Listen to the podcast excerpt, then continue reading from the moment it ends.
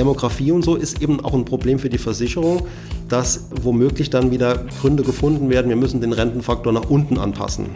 Und da hat man ein Problem. Da ist man komplett ausgeliefert, weil da wird eben aus dem schön angesparte Kapital eine mickrige Rente. Und ich muss sehr, sehr alt werden, dass ich irgendwann nochmal in Plus komme.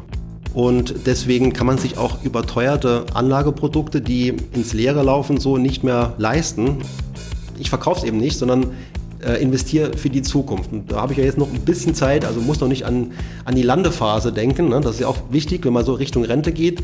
Dann heißt äh, Landung einplanen, ne? langsam äh, etwas reduzieren, das Risiko. Von daher, das ist immer ein Wagnis, das ist immer Spekulation. Man darf spekulieren, das ist nicht verboten, aber man muss sich halt darüber im Klaren sein, dass man spekuliert es ist halt was, wo insbesondere in den sozialen Medien läuft und wo so ein, ungeschützter Raum ist und wo man da leicht reinfallen kann. Und Reichweite ist kein Signal für Kompetenz.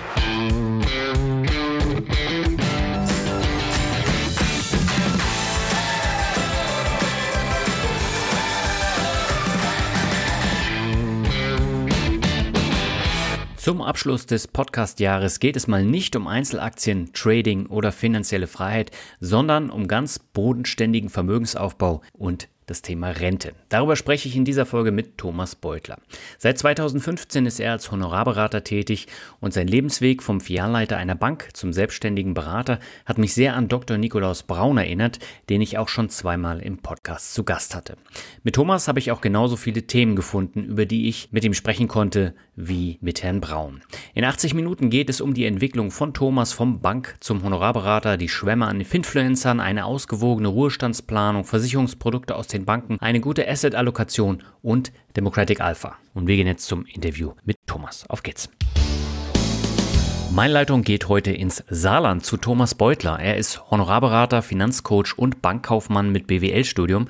Wir wollen heute über die momentane Lage an den Börsen, allgemeine Geldanlage, Finfluencer und einiges mehr sprechen. Aber erstmal herzlich willkommen im Finanzrocker Podcast, Thomas. Schön, dass du da bist. Ja, hallo Daniel. Ich freue mich sehr, dass du mich eingeladen hast. Vielen Dank. Ja, ich habe ja eben schon gesagt, du bist Finanzcoach und Honorarberater. Ist Finanzcoach dieser Tage nicht ein negativ besetzter Begriff, weil gefühlt jeder sich so bezeichnen kann? Und wie passt das eigentlich zu so einer vergleichsweise seriösen Berufsbezeichnung wie Honorarberater? Ja, das ist ein guter Punkt, den du da ansprichst. Ich habe auch mir Gedanken gemacht, wie kann man das äh, benennen, wenn man jetzt eigentlich jemandem nur etwas helfen will und dann soll er eigentlich alleine weitermachen. Von daher ähm, ist mir schon klar, dass mit dem Coach oder der Finanzexperte als Begriff ist ja auch total äh, abgenutzt und hm. jeder bezeichnet sich halt so. Nur mir ist noch kein anderer Begriff da jetzt eingefallen, den ich da jetzt verwenden könnte. Von daher bin ich im Moment auch beim Finanzcoach, äh, aber bin äh, vordergründig in erster Linie auch immer noch Honorarberater. Ja, ich finde es auch interessant, weil auf deinem Instagram-Kanal hast du beispielsweise stehen Tipps für richtigen Vermögensaufbau und Warnungen vor dubiosen Gestalten mhm, der Finanzwelt, mhm. unabhängiger Honorarberater und aktiv im Verbraucherschutz. Mhm. Ähm, da passt so das Thema Finanzcoach, der ja doch durchaus negativ besetzt ist, äh, nicht so ganz dazu. Okay, also du machst mir jetzt auch klar, dass das tatsächlich irgendwie vielleicht sogar sehr negativ besetzt ist. Äh, war mir bislang ähm, also schon irgendwo bewusst, dass es nicht so der ultimative Begriff wohl ist, aber es soll natürlich definitiv nicht unseriös äh, wirken im ersten Moment. Man hat ja nur wenige Sekunden Zeit, dass da jemand sich ein Bild über einen macht. Von daher äh, werde ich das nochmal überdenken, ob das die richtige Bezeichnung dann für das ist, was ich so mache in dem Bereich. Mhm. Und bin da auch für Vorschläge dankbar, wenn es irgendwas gäbe. Ja, weil Honorarberater ist ja tatsächlich etwas, wofür man auch eine gewisse Lizenz braucht ne? und auch Vorwissen. Ja. Ja, natürlich. Also man muss halt diese Zulassung haben. Ne? Da gibt's ja die mhm. spezielle Zulassung, Paragraph 34h, ganz wichtig. Ja. Und äh, die habe ich von Anfang an ähm, und musste auch jetzt nicht da ähm, diesen ähm, Kompetenznachweis antreten, weil ich eben die entsprechende Berufsausbildung habe. Ja, vertiefen wir gleich nochmal. Mhm. Ähm, wenn du jetzt so deine Kunden, die du berätst, äh, mal äh, so die letzten Monate betrachtest, was waren das denn für Fragen, die vor diesem wirtschaftlichen, schwierigen Hintergrund äh, kam in diesem Jahr? Also es hielt sich jetzt doch in Grenzen. Ähm, ich muss auch sagen, dass die Depots, die ich betreue, jetzt auch nicht so stark nach unten gegangen sind. Das hängt ja an vielen Dingen, auch am Dollar zum Beispiel, dass das mhm. etwas abgefedert war. Ähm, es kam schon die ein oder andere Meldung, äh, ja, wie weit es denn jetzt noch runtergehen könnte und wie schlimm es dann eben jetzt noch wird. Äh, natürlich weiß ich das auch nicht im Endeffekt, äh, aber ja.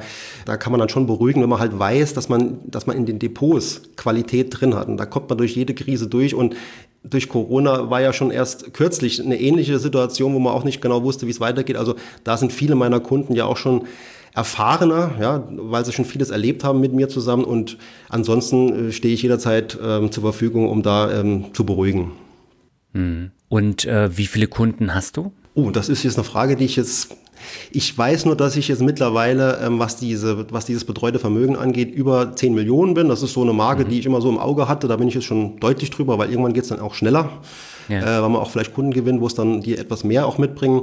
Also da bin ich jetzt deutlich drüber. Und äh, aber die Anzahl der Kunden, das Schöne ist bei mir, dass, und ich denke, das ist bei vielen Honorarberatern so, dass die ja doch auch gezielt gesucht werden und gesucht werden von Leuten, die auch immer etwas mehr Kapital anlegen, ja. sodass ähm, ich jetzt nicht die große Masse an Kunden habe, wird auch gar nicht funktionieren irgendwann, sondern äh, eben äh, jeder Kunde bringt etwas mehr Volumen mit und so ist das auch immer noch gut handelbar. Hm. Du arbeitest ja auch mit der Verbraucherzentrale zusammen, habe ich gelesen. Was entstehen ja. denn dort für Fragen? Sind es andere als äh, bei deinen Kunden? Ja, also da geht es ja um, um alle möglichen Themen und es geht mhm. ja auch mehr um Aufklärung, um äh, Hilfe zur Selbsthilfe und auch viele Verträge zum Prüfen, ne? also dass man da einfach, einfach mal schaut, lohnt sich das jetzt noch, soll man da weitermachen oder ähm, eben nicht, ne? dass man einfach eine, eine neutrale Stelle hat, die da eine, eine Meinung dazu gibt, eine unabhängige Meinung. Und da gibt es ja wirklich nur wenige Möglichkeiten. Und gerade wenn es jetzt nicht um die ganz großen Beträge geht, ist es sehr, sehr wichtig, dass man da jemand hat, der auch mal neutral auf Verträge schauen kann, dass man sich nochmal neu orientieren kann und auch vertrauen darf, ne? weil da ist ja auch so, da gibt es keinen Interessenskonflikt. Das ist ja das Entscheidende. Mhm.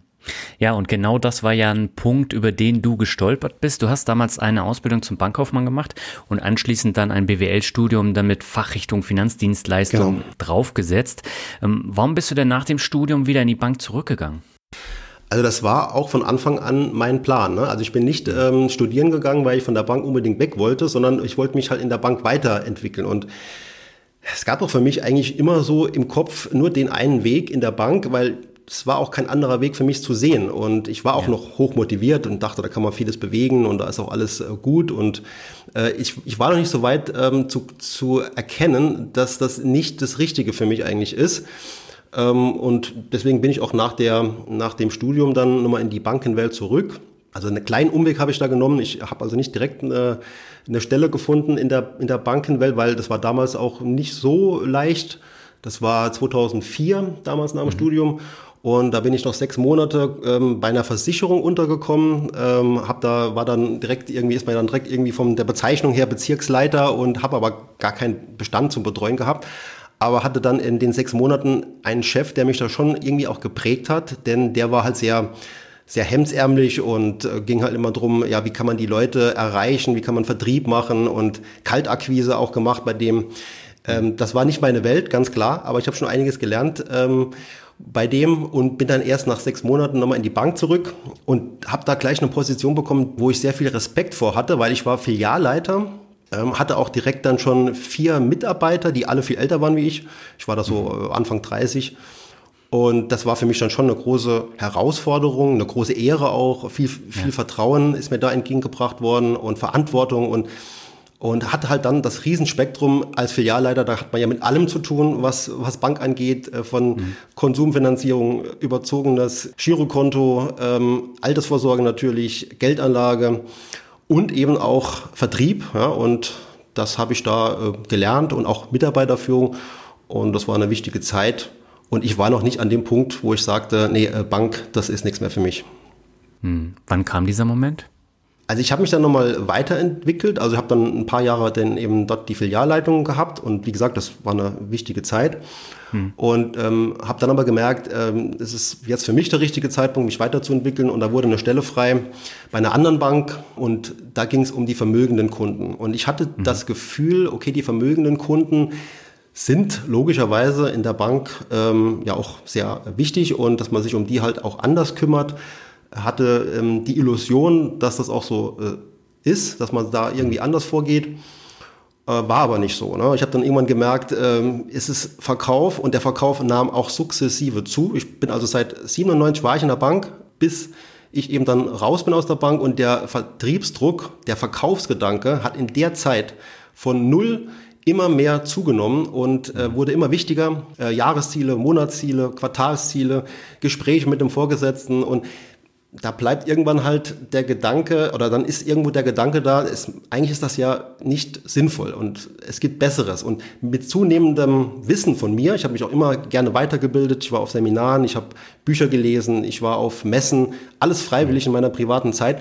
Und äh, man sagt ja auch immer, Wissen belastet. Ne? Also umso mehr man weiß, umso schwieriger fällt einem der Verkauf von Dingen, ja. die einem nicht überzeugen.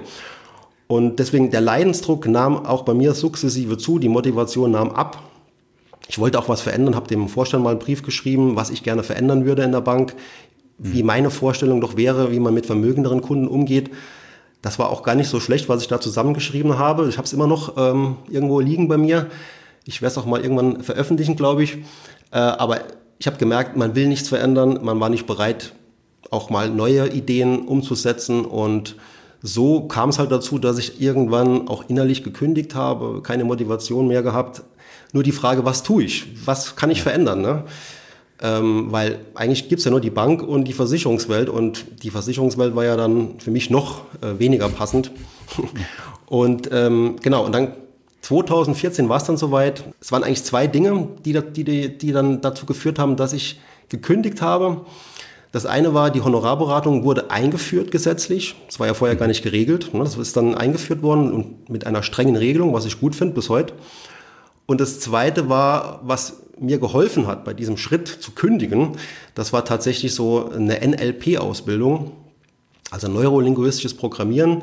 Da geht es ja. um Psychologie, um Glaubenssätze, innere Blockaden und da habe ich auch vieles über mich kennengelernt und äh, ich habe hab mich echt sehr schwer getan zu kündigen weil man verlässt ja so in diesen sicheren Bereich und haben auch viele mir abgeraten davon. Und hm. aber wie gesagt, das hat dazu geführt, dass ich es dann irgendwann gewagt habe, habe eine Kündigung geschrieben, habe die noch nicht abgeschickt. Ich, das war auch gar nicht die Idee, einfach nur mal schreiben. Und das hilft, äh, weil nach ein paar Tagen war die Kündigung dann beim Vorstand. Und der hat dann relativ schnell reagiert in dem Moment und hat mich dann in sein Büro gerufen und ja, mich ganz fassungslos gefragt, wie das dann sein kann, dass ich jetzt hier kündige. Also konnte er sich gar nicht mhm. vorstellen. Äh, und das war der Schritt in die Selbstständigkeit für mich als Honorarberater. Und ich weiß noch, das war im September, also im äh, Oktober 2014. Das war der erste Monat, wo ich nicht mehr in der Bank war und bin bis heute sehr dankbar. Hm. Ich habe noch mal eine Rückfrage und zwar, äh, als du dann vermögende Kunden betreut hast, du hast ja gesagt, die behandelt man grundsätzlich auch ein bisschen anders, ja. aber die bekommen doch letztendlich auch so eine teuren Produkte ähm, angeboten, wie, wie die Kunden, die nicht so vermögend sind? Ähm, ja, klar. Also das ist tatsächlich so, da gibt es keine anderen Produkte. Natürlich kann man hier und da mal ähm, ein paar Sonderkonditionen einräumen, ne? etwas weniger ja. Gebühren vielleicht. Ähm, man fokussiert sich halt etwas anders auf die, treten etwas größeres Rad, also die ganze Show drumherum ist etwas anders. Am Ende ähm, sind es aber dann die gleichen Produkte. Klar ist, dass da vielleicht etwas spezieller noch ist, was die Wertpapiere angeht, also nicht ganz das von der Stange. Also früher war noch so die Zeit mit Garantiefonds, also die meisten normalen Normalkunden, ne, in Anführungszeichen, hatten dann halt die Garantiefonds bekommen, da konnte ja auch nichts schiefgehen. Und bei den ähm, Vermögenderen, da habe ich auch das ganze Spektrum kennengelernt, ging es dann halt wirklich auch drum, ja, speziellere Wertpapiere, vielleicht mal Anleihen, Anleihefonds, auch andere Aktienfonds, Zertifikate, auch ganz viele, war damals auch ein großer Renner. Und klar, es gab auch Kunden, die eigene Entscheidungen getroffen haben und die immer wieder angerufen haben, kauf dies, kauf jenes. Ja. Und ähm, ja, da, da lernt man halt dann schon viel. Aber am Ende ging es halt auch immer um den Verkauf und ich hatte immer ein sehr gutes Verhältnis zu, zu meinen Kunden, ein großes Vertrauensverhältnis und irgendwann merkt man halt auch, ja, wenn ich denen sage, kauf das, dann kaufen die das. Ne? Und mhm. das fällt einem dann irgendwann auch schwer, wenn man dann denkt, okay, aber das kostet jetzt so viel Geld dass man nicht mehr dahinter stehen konnte. Und das hat mir dann auch die großen Probleme gemacht. Anderen auch, das ist mir auch aufgefallen, anderen ja. Kolleginnen, Kolleginnen, gerade ältere, ähm, habe ich gemerkt, die zählen die Tage bis zur Rente. Die waren dann so Mitte 50 vielleicht, also alle mhm. älter wie ich in, dem, in der Abteilung. Und da habe ich mir gedacht, das darf mir nicht passieren, ne? weil klar, man, man geht ja kein Risiko mehr ein, meistens ne, in dem Alter, dann denkt man sich, nee, komm, ich zieh's durch, aber es geht ja um Jahre, Lebensjahre ja. ja? und da habe ich mir gedacht, also das darf mir auf keinen Fall passieren, hat mir auch nochmal geholfen, diese Entscheidung zu treffen, da zu kündigen, ähm, weil ich gesehen habe, wie es den anderen ergangen ist und da war auch Burnout und ne, also das war schon, das war schon großer Leidensdruck für viele. Hm. Ja, ich kann mich ja auch noch dran erinnern, als ich äh, damals äh, während des Studiums dann das erste Mal mit Bankberatung zu tun hatte. Da war ich dann noch äh, äh, dank meines Erbes bei den vermögenderen mhm. äh, Kunden. Mhm. Und äh, da habe ich mir ja dann alles Mögliche andrehen lassen, was dann in der Finanzkrise ordentlich gefallen ist. Und äh, dann bin ich aber da rausgeflogen und dann war ich bei so einem jungen, aufstrebenden äh, mhm. Bankberater, der mir dann wirklich alles andrehen wollte, hat er auch zum Teil geschafft. Mhm. Und äh, da bin ich dann nochmal viel Geld losgeworden. Mhm. Und äh, ich glaube, ich hatte sieben Bankberater und da war einer dabei, der wirklich dann auch äh, sich Sachen von mir angehört hat und der mir dann auch tatsächlich einen ETF empfohlen hat. Okay. Natürlich nebenbei, ne, neben den anderen Produkten. Aber den haben sie dann zwangsversetzt aufs Dorf. Und äh, deswegen, man kann nicht sagen, die Bankberater, die sind alle schlecht und das ist alles doof, nee. sondern das ist das System, was krank ist. Und dieses genau. System muss geändert werden. Und ich weiß ja nicht, wie, wie du das siehst, aber äh, so die Bankberatung, die ist mehr oder weniger tot oder äh, wird sich die erholen? Also tot ist er nicht, weil sie ja immer noch läuft und viele ja immer noch drauf vertrauen. Äh, und klar, die, die sind ja auch kompetent, die Leute. Also ich sag ja. mal, die, die Bankausbildung ist ja nicht schlecht, die ist auch richtig anspruchsvoll. Aber mhm. was dann halt in der Praxis passiert, das ist Verkauf. Ne? Und wir hatten auch immer wieder ja. Vertriebsschulungen, wie man halt am besten den Leuten was verkauft. Und klar, ich meine, der Wissensvorsprung ist ja enorm in aller Regel. Ne? Das heißt, ich kann ja, wenn ich was verkaufen will, kann ich denen immer erklären, warum ich dies oder jenes empfehle. Das ist ja eine, eine Leichtigkeit, wenn man sich auskennt und der Kunde sich eben nicht auskennt. Und äh, von daher ist das halt ähm, ja ein Vertrauensverhältnis, ähm, das viele dann auch nicht so ausnutzen wollen, wie es vielleicht die Bank gerne hätte. Ne? Am Ende ist man ja mhm. dann auch abhängig davon. Man kriegt sein Gehalt von der Bank, nicht vom Kunde. Ähm, man muss ja irgendwie schauen, dass man da mitkommt. Ich habe es auch immer geschafft, irgendwie diese Vertriebsziele zu erreichen äh, und hatte daher auch meine Ruhe in dem Sinn. Aber ich habe es mhm. gesehen, wie es anderen erging ähm, mit ähm, Bewertungen halt. Also es hat gereicht, wenn da eben statt dem lachenden Smiley so ein böse schauender Smiley auf dem Bewertungsbogen war, hat die Leute fertig gemacht, sowas. Ne? Das, das war mhm. extrem und so kann man, und da wird eben dieser Druck von oben nach unten weitergegeben. Ne? Und ja. keiner fühlt sich so richtig wohl vielleicht dabei, aber am Ende muss der Mitarbeiter an der Front, muss das umsetzen, was irgendwo oben entschieden wird. Ja, und das ist das Problem. Ja. Das ist das ja. Problem. So, heute, das ist ja das Lustige an der Geschichte. Äh, heute bin ich direkt beim Filialleiter, wenn ich irgendwelche Fragen habe. Also ich bin da jetzt aufgestiegen, aber ich habe es tatsächlich äh, in den letzten Jahren nie wieder in Anspruch genommen. Also ich bin mittlerweile eben auch sehr, sehr selten in einer Bank. Vor kurzem war ich ja, schon mal in ja. einer Bankfiliale. Ähm, sieht alles auch etwas anders aus. Ich weiß gar nicht, ob es teilweise noch diesen Filialleiter gibt. Ne? Das ist, geht in die Richtung hier Verkaufsstelle mit Verkäufern. Mhm. Und es muss ja auch nicht zwingend ein Bankkauffrau oder Bankkaufmann sein, ne? sondern eigentlich reicht ja auch jemand, der Verkauf gelernt hat. Also wie im Vertriebsstruktur, DVAG zum Beispiel, da wird da vielleicht ein paar Tage mal Schulung gemacht und dann fangen die an zu verkaufen. Die Idee war damals schon da und ich weiß nicht, wie weit das ist, aber dass man vielleicht hier und da auch gar keinen, keinen ausgebildeten ähm, Bankkaufmann oder Bankkauffrau einsetzt, sondern dass es nur noch Verkaufsstellen sind mit Verkäufern. Und mhm. ähm, deswegen dieser klassische Filialleiter, kann man vorstellen, dass der irgendwann auch ausstirbt. Ja, ist echt, echt krass. Aber du bist ja dann äh, selbstständig geworden und äh, wie, wie bist du denn da gestartet? Also du musst ja dann auch erstmal an Kunden kommen mhm. und äh, das stelle ich mir jetzt nicht so einfach vor. Wie war es bei dir? Also ist klar, du hast vollkommen recht. Ich konnte ja nicht parallel zum Bankjob da schon mal anfangen ne, mit Neben, ja. Nebenjob. Das ging halt überhaupt nicht. Das hat mich auch jahrelang immer wieder zurückgehalten, da was zu wagen. Ähm, aber ähm, ich habe tatsächlich dann bei Null angefangen, hatte aber dann halt die Möglichkeit, ich weiß am 1.10., das war ja der erste Tag, wo ich dann aus der Bank raus war, ähm, hat sich wahnsinnig gut angefühlt, ne? weil das war irgendwie so ein wirklich ein Gefühl von Freiheit. Und ich bin an dem Tag ähm, aufs Arbeitsamt, habe mich halt ähm, arbeitslos gemeldet und äh, habe den Existenzgründungszuschuss da beantragt. Da hatte ich auch ja. Unterstützung dazu, wie das halt geht und auch einen kleinen Kredit aufgenommen dafür. Und ja, habe dann halt gestartet. War, und der Vorteil ist halt immer, bis heute eigentlich, dass man als Honorarberater ja nicht die Riesenkonkurrenz hat. Und damals war es so, ich war noch, äh, habe noch in Zweibrücken gewohnt, das ist jetzt direkt äh, hinter der Grenze im, in Rheinland-Pfalz. Ja, äh, mhm. Und dort ähm, war ich dann auf dem Gewerbeamt und habe dann halt diese 34H-Zulassung beantragt, war ja auch vollkommen neu. Das war das, mhm. also der, der wusste gar nicht, welches Formular er dafür nehmen sollte. Und äh, war dann aber am Ende der erste Honorarberater in Rheinland-Pfalz. Und das hat auch die Zeitung, ich, ich weiß nicht mal genau, wie es war, ob ich der Zeitung das mitgeteilt habe, wahrscheinlich schon. Jedenfalls, sie haben die Story aufgegriffen und haben dann auch, äh, habe ich noch den Artikel, äh, große Anzeige gemacht, ähm, der erste in der Pfalz, ne, der erste Honorarberater in der Pfalz. So, und dann habe ich ein bisschen was geschrieben äh, oder habe ich ein bisschen was gesagt über mich. Und das hat mir auch dann erste Kunden gebracht. Teilweise Monate später, die haben das ausgeschnitten und irgendwann dann mich kontaktiert und ähm, ich habe auch keinen Kunden oder so aus der Bank mitnehmen können, was vielleicht viele denken, dass das so leicht wäre. Das, das ist nicht so. Also äh, Geld ist ja, also Leute mit Geld sind ja eher scheu und vorsichtig, zurückhaltend und wenn da jemand neu anfängt, macht man erstmal gar nichts. Ja? Und ja. ähm, deswegen, das kam sukzessive, wie gesagt, mit dem Existenzgründungszuschuss hat das geklappt, dass man die erste Zeit überbrückt. Und aber es kam, es war ein kontinuierlicher, stetiger Aufbau von Kunden und es hat funktioniert. Ich muss auch eins noch dazu sagen, ich war damals praktisch ledig, also ich war vorher in einer Beziehung, die war dann gerade beendet, hatte keine Kinder, hatte keinen so hohen Lebensstil. Mein Ziel war, überleben, nicht in die Bank zurückgehen müssen. Das war mein Minimalziel. Ne? Und wo ich gemerkt habe, es geht in die Richtung, es funktioniert, ähm, hat das gut geklappt. Ich habe hier und da mal so eine Anzeige auch gemacht in der Tageszeitung, hat immer gut funktioniert. Ich war im Internet direkt drin. Ähm, Google hat immer meinen Namen ausgespuckt bei Honorarberater Saarland oder Honorarberater Rheinland-Pfalz, weil es eben keinen gab sonst. Das war das Gute. Mhm. Hab keinen Cent an Werbung bezahlt dafür.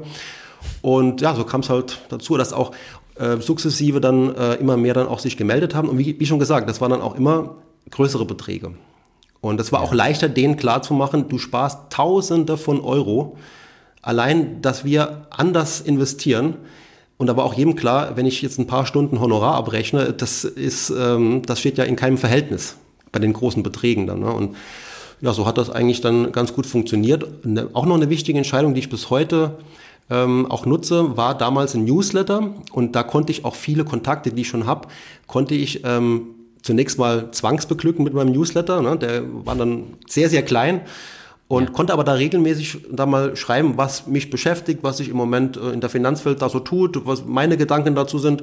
Und ähm, bis heute mache ich das mit dem Newsletter, habe da auch mittlerweile, also ne, für meine Verhältnisse, ich bin da zufrieden, ich glaube so, jetzt so 600 Leute drin und aus diesem Kreis von äh, interessierten Lesern meldet sich immer mal wieder jemand, der auch dann irgendwas bei mir dann bucht. Ne? Ich mache ja Online-Seminare oder mhm. eben auch wirklich so ein ähm, Mandat, ein Honorarberatungsmandat weil die Leute nicht direkt ähm, dann, dann, dann da drauf springen, sondern erstmal so ein bisschen beobachten wollen. Und deswegen dieser Newsletter ist für mich eine wichtige Sache, die ich bis heute gern mache. Mhm. Und du verkaufst natürlich dann keine Produkte mehr wie in der Bank, sondern da geht es tatsächlich darum, dass man sich von dem Kunden das Vermögen anschaut und dann eine mhm. Asset-Allokation durchdekliniert, richtig?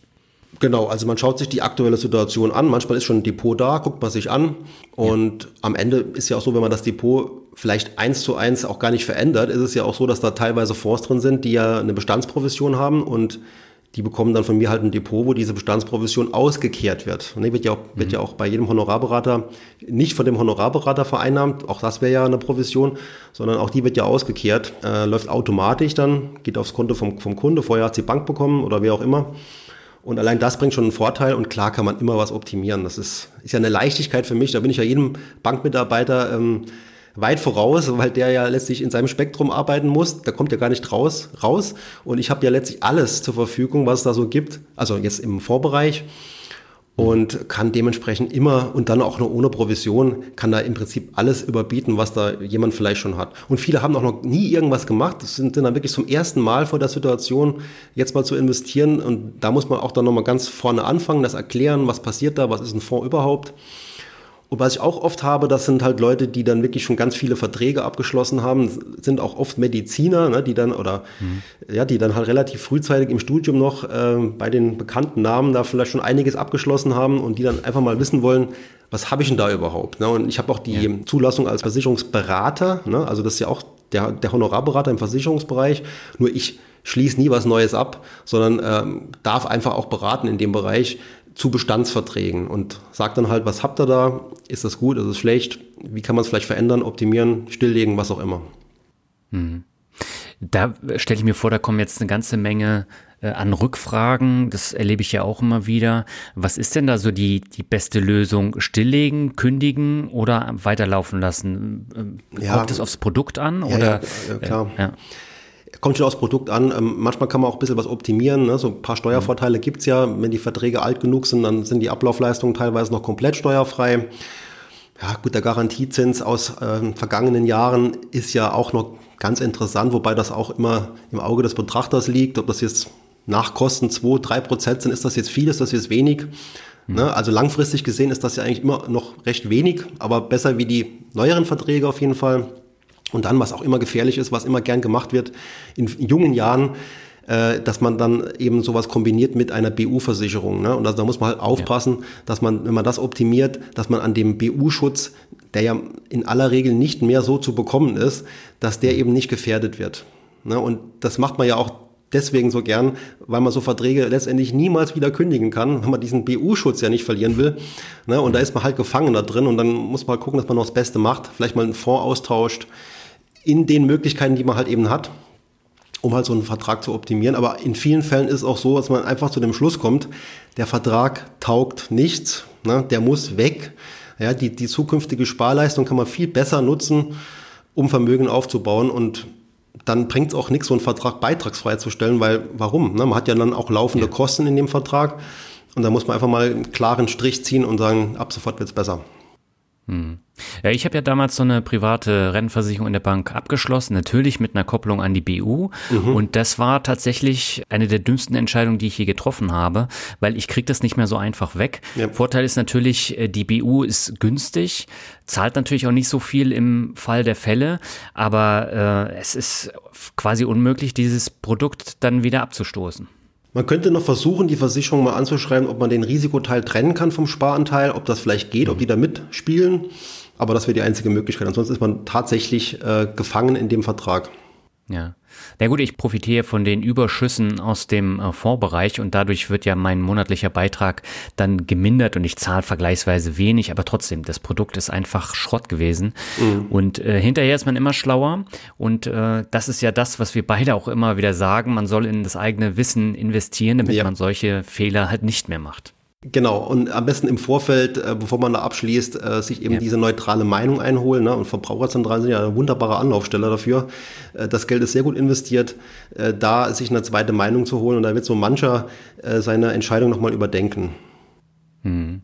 Jetzt ist ja so, ich habe in diesem privaten äh, Rentenversicherungsvertrag da auch einen Vorsorgefonds drin.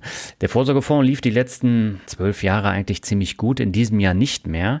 Äh, hängt unter anderem ja mit den Anleihen zusammen. Mhm. Ähm, jetzt mal äh, aus deiner Erfahrung, würdest du sagen, dass sich Anleihen auch heute noch lohnen oder sollte man tatsächlich lieber dann äh, doch in Tages- und Festgeld gehen? Ähm, für jetzt äh, Neuanlagen ähm, muss man tatsächlich sagen, gibt es kaum die Rendite sicher, die es im Moment wieder im Festgeldbereich gibt. Ja, man muss mhm. einfach dann nochmal sagen oder sich die Frage stellen, in welchem Zeitraum investiere ich jetzt hier, weil ich kann natürlich auch profitieren von äh, Zinsänderungen ne, bei dem Rentenfonds. Ja. Ne, also je nachdem, wie die Zinsen sich entwickeln, sollten die jetzt doch nicht weiter steigen, sondern vielleicht sogar wieder fallen, da profitiert man mhm. von dem Rentenfonds halt. Ne, und, aber sichere Renditen, planmäßig jetzt auf zwei, drei Jahre oder so, würde ich eher mit dem Festgeld auf jeden Fall im Moment machen. Das ist, ist ja schon teilweise zwei Prozent irgendwo doch drin.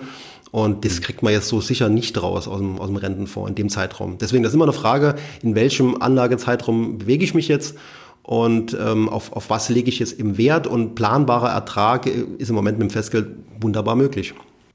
Hm.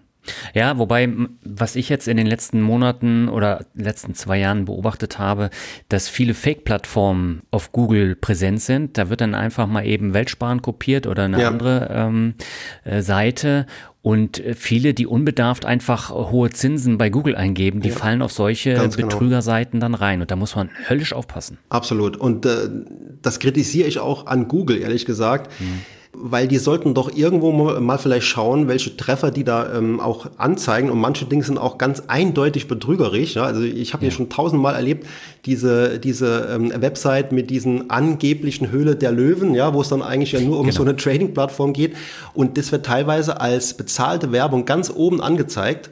Und da denke ich mir, warum ist ein Konzern, der Milliarden schwer ist, der Milliarden Gewinne macht, nicht in der Lage, äh, solche Anzeigen, bevor die eben freigeschaltet werden, zu überprüfen und zu stoppen. Das ist doch eindeutig mhm. fake. Ne? Und das sollte man erkennen können. Das ist nicht schwer zu erkennen. Und die, bei den Zinsportalen ist, ist es auch ähnlich. Also nicht nur auf den hohen Zins immer direkt schauen und dann glauben, ja, das ist dann wohl schon alles okay, sondern da halt immer genau hinschauen, ist man auf einer seriösen Seite, Impressum gucken, ne? und äh, ja, da eben nicht äh, unbedarft irgendwo Geld hinüberweisen. Man kann ja auch Konto erst eröffnen, nachdem man sich äh, auch vollständig legitimiert hat. Und wenn das mhm. leichter geht, dann, dann ist es eben kein richtiges Konto, dann ist es dann eher Betrug. Und das nimmt auch mhm. wirklich in letzter Zeit, glaube ich, zu im, im Netz. Ja. Wir haben ja im Vorfeld auch mal so ein bisschen über alternative Investments uns äh, mhm. ausgetauscht. Du stehst denen ja sehr kritisch gegenüber. Dazu gehören dann beispielsweise ähm, so Collectibles, P2P-Kredite, Kryptowährungen wahrscheinlich auch. Wie siehst du das? Ähm, also kritisch bin ich grundsätzlich immer erst einmal. Ne? Das mhm. heißt, ähm, bevor jetzt irgendwie ich mich da von einer Werbung blenden lasse, bin ich dann halt erfahren genug, um da hinzuschauen, wo es vielleicht, äh, wo dann die Wahrheit ist. Ja. Äh, ich sag mal, bei Kryptowährungen ähm, mit dem Thema Bitcoin, ich kenne auch viele, die da sehr überzeugt davon sind und ich war da auch jetzt nie von, von, von vornherein irgendwie voreingenommen oder mhm. dass ich jetzt sage, das, das taugt alles nicht. Ich versuche das schon irgendwie zu relativieren und sehe auch viele Vorteile da drin. Nur kann ich eben diese Euphorie nicht teilen, die da viele halt haben. Ne? Das ist schon eine, eine, große Euphorie, was der Bitcoin alles verändern soll in der Welt. Da denke ich mir immer, warum? Und ich habe mich mit dem Thema beschäftigt, weil es kommt ja sofort die Antwort, ja, du hast dich nicht lang genug damit beschäftigt und deswegen erkennst du das nicht. Nee, ich habe mich da schon lang mit beschäftigt und bin trotzdem nicht begeistert. Also die Begeisterung kommt irgendwie nicht. Ich habe dann auch nur ein minimaler Bestand äh, mal, mal gemacht, der natürlich gnadenlos im Minus ist, aber es ist ja auch nur ein minimaler Bestand. Also für mich ist das nach wie vor nicht so, dass das was ist, wo ich jetzt größer investieren würde. Und bei P2P auch nicht, ne, weil äh, ich einfach nicht verstehen kann oder nicht dran glaube, dass das irgendwas qualitativ Hochwertiges ist. Irgendwelche Kredite aus irgendwelchen Ländern, die Leute haben, die, die Leute brauchen halt Geld für irgendwas, ob die ein Auto kaufen wollen oder sich ein neues Smartphone. Äh, sie holen sich ja dann logischerweise auch da, wo es am günstigsten ist oder wo es noch bekommen überhaupt. Das führt ja, das führt mich zu dem Schluss, dass sie es bei der Bank so nicht einfach bekommen oder nur zum sehr hohen Zins und dann holen sie es halt über P2P-Kredite. Hm. Und das kann ja, das kann von der Qualität her nichts besonders Gutes ja sein.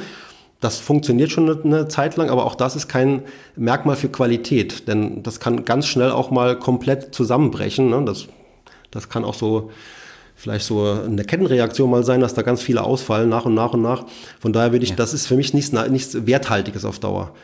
Mhm. Und ja, diese Collectibles-Geschichte finde ich auch, ähm, wenn man sich damit beschäftigt, das ist ja erstmal so ein Teileigentum von, von, von einer Sache, die ich ja nirgendwo mir auch mal an, also zumindest ist es ja bis jetzt so, dass das irgendwie ähm, irgendwo aufbewahrt wird und ich habe davon ein Teileigentum, aber überhaupt keine wirklichen Rechte, wann das verkauft wird, zu welchem Preis das verkauft wird. Auch die Einkaufspreise kann ich nicht wirklich beurteilen, nicht überprüfen kaufen die günstig ein, kaufen die teuer ein.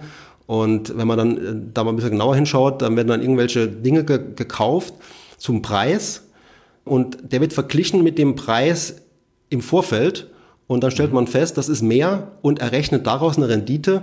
Äh, das ist für mich auch irgendwie Augenwischerei, weil das ist kein richtiger Marktpreis. Ne? Das ist ja kein Preis, der am Markt entstanden ist. Und von daher ist mir das zu intransparent und deswegen auch zu gefährlich. Mhm. Ja, ich habe dazu nochmal zwei Anmerkungen. Zum einen äh, zu den äh, Collectibles. Da ist es in der Tat so, es gibt den momentanen äh, geschätzten Marktwert, Marktpreis und da wird aber tatsächlich dann bei dem Drop, also wenn das versteigert wird, wenn diese Anteile versteigert werden, da kommen noch Kosten obendrauf. Mhm. Und das sind Kosten für Experten beispielsweise, für irgendwelche Tools. Und äh, da muss man tatsächlich aufpassen, dass man da nicht zu viel zahlt. Und man sieht es in den Produkten, die haben ja immer äh, so ein paar Folien, wo das dann aufgeschlüsselt ist. Und da kann man schon sehen, oh, das ist jetzt so teuer. Und man merkt da tatsächlich, die Sachen, die überteuert sind, die laufen auch nicht. Und äh, von daher, man hat schon ein bisschen Einblick, aber ich gebe dir völlig recht, wenn man da völlig unbedarft dran rangeht, dann äh, landet man schnell auf dem Boden der Tatsachen. Das ist das eine. Und das zweite bei den P2P-Krediten. Ich bin ja jetzt seit sieben Jahren investiert in allen möglichen Plattformen, fahre das jetzt langsam, aber sicher wieder runter. Und gerade auch bei den Immobilienplattformen, äh, also Estate Guru beispielsweise, Real Estate 24, äh, ähm, da sind schon gute Projekte dabei und das funktioniert auch gut. Das, was du meinst mit den Konsumkrediten, da hat Mintos ja beispielsweise äh, schon ordentlich bluten müssen, weil die ganzen Darlehensanbahner der Reihe nach pleite gegangen sind. Und äh, da sieht man eben, dass dieses Konzept nicht funktioniert. Was ich jetzt kritisch sehe, und das ist ein ganz, ganz wichtiger Punkt, ist die Inflation, weil die Inflation im Baltikum, die liegt bei über 20 Prozent in allen drei Ländern, ja, in Litauen, in Lettland, in Estland. Mhm. Und das führt dann dazu, dass irgendwann dann eine Schieflage kommt bei diesen mhm. Plattformen und da habe ich dann tatsächlich die Befürchtung, dass das ordentlich äh, ja. dann reinhauen wird. Das sind ja auch wirtschaftlich nicht die ganz starken Leute dann, ne, die diese Kredite ja. haben. Und da ja. fehlt wohl nicht viel, dass da ganz viele dann auch vielleicht umkippen. Und von daher, klar, ich meine, das kann man als Beimischung nehmen, wenn man da, ne, hat ja auch eine höhere Rendite wahrscheinlich in aller Regel. Äh, nur ob die angemessen hoch ist, ist auch wieder die Frage. Ne? Vielleicht müsste auch viel höher sein für das Risiko. Äh, ist alles schwierig einzuschätzen und da bin ich also auch sehr skeptisch. Habe auch schon vieles halt auch erlebt. Ne? Das macht mich auch so skeptisch, dass man ja. halt irgendwo ähm, die Probleme auch sehen muss oder die, die Interessenskonflikte, die irgendwo auch immer dann sind. Und auch die Intransparenz, ne? das ist für mich auch so ein Credo. Es muss irgendwo transparent sein, maximal transparent. Das ist ja bei den Fonds ist das ja alles gegeben. Und in mhm. solchen Dingen ist es hier und da immer ein bisschen intransparent. Und das wird in vielen, vielen Fällen leider zum Problem am Ende. Mhm.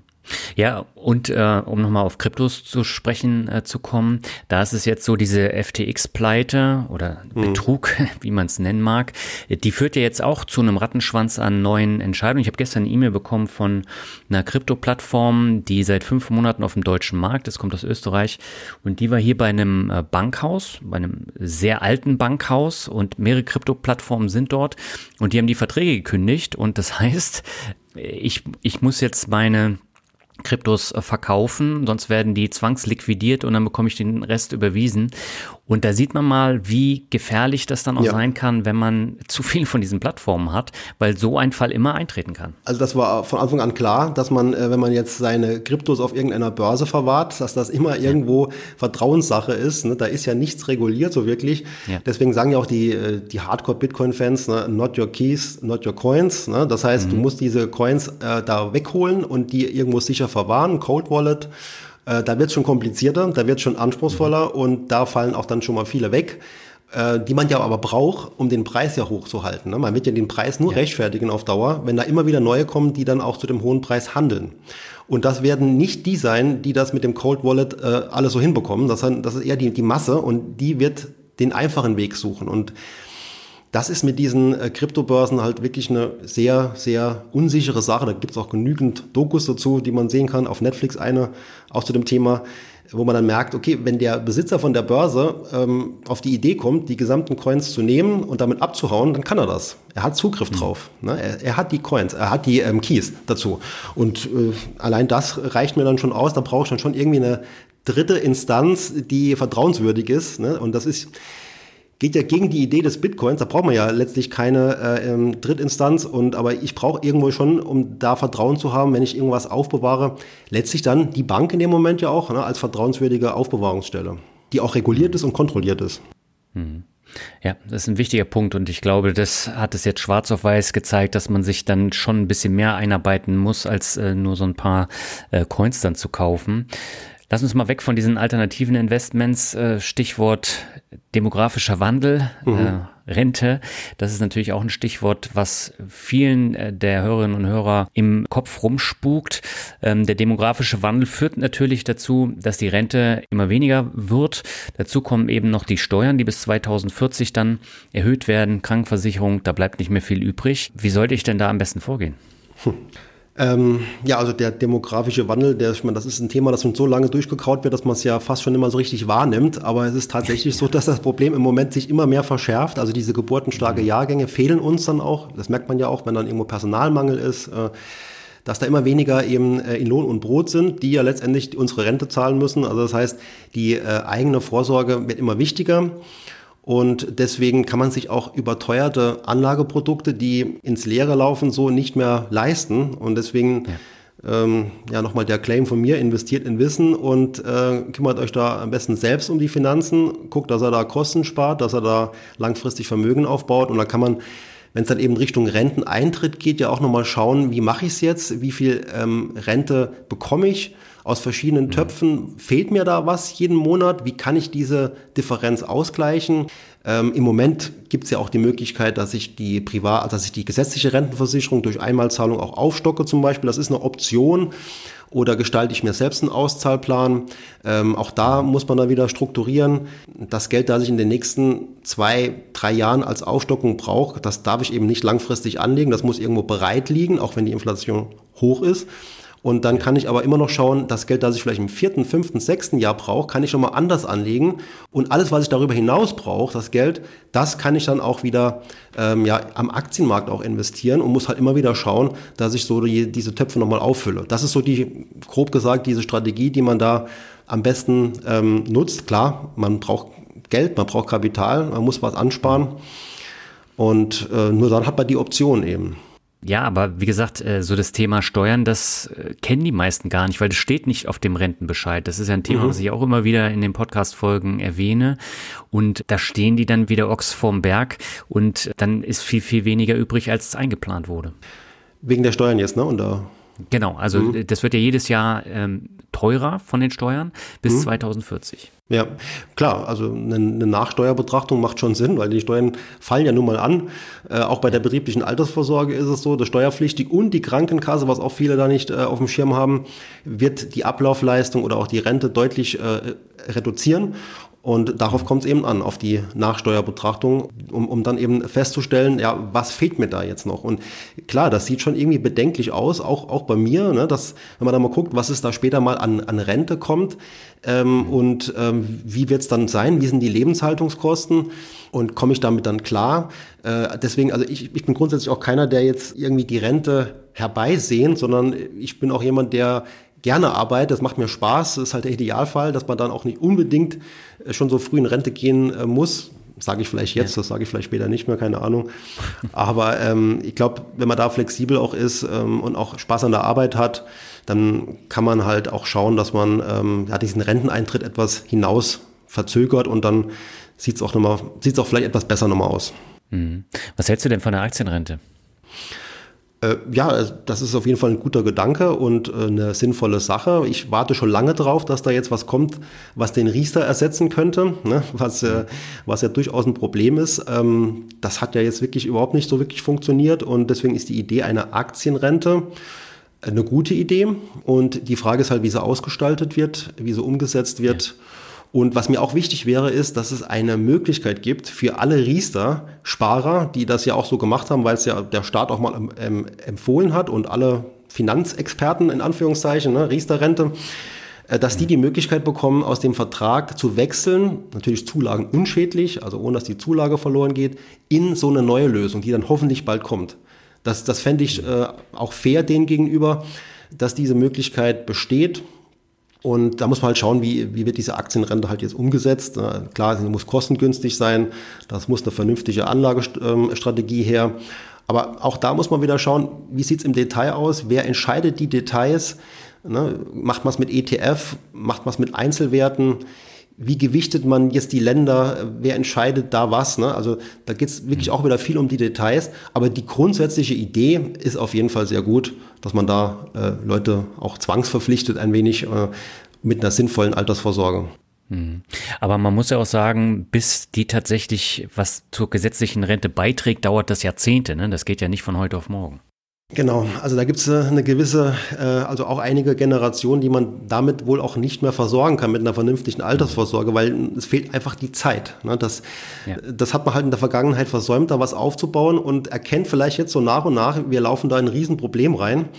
Und jetzt auf die Schnelle da was zu machen, wo alle davon dann irgendwie profitieren, wird nicht möglich sein. Das, das ist ein strukturelle Sache, wo dann auch äh, unsere Kinder dann auch davon profitieren, ne, dass da irgendwas mal aufgebaut wird, dass dann gewisser Bestand aufgebaut wird, Erfahrung gesammelt wird und es wird aber notwendig sein, weil anders geht's nicht mehr. Und äh, dass Riester jetzt gescheitert ist, das hat, haben wohl die meisten auch erkannt. Ne? Also ich wüsste jetzt keinen Anbieter mehr, wo man sagen würde, äh, der ist noch einigermaßen brauchbar. Das ist alles irgendwie problematisch. Man muss ja auch immer die Ansparphase sehen.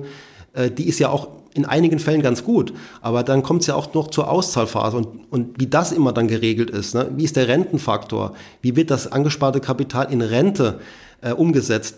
Da kommt es ja auch drauf an. Ich muss ja die Rente nehmen, zumindest zum größten Teil.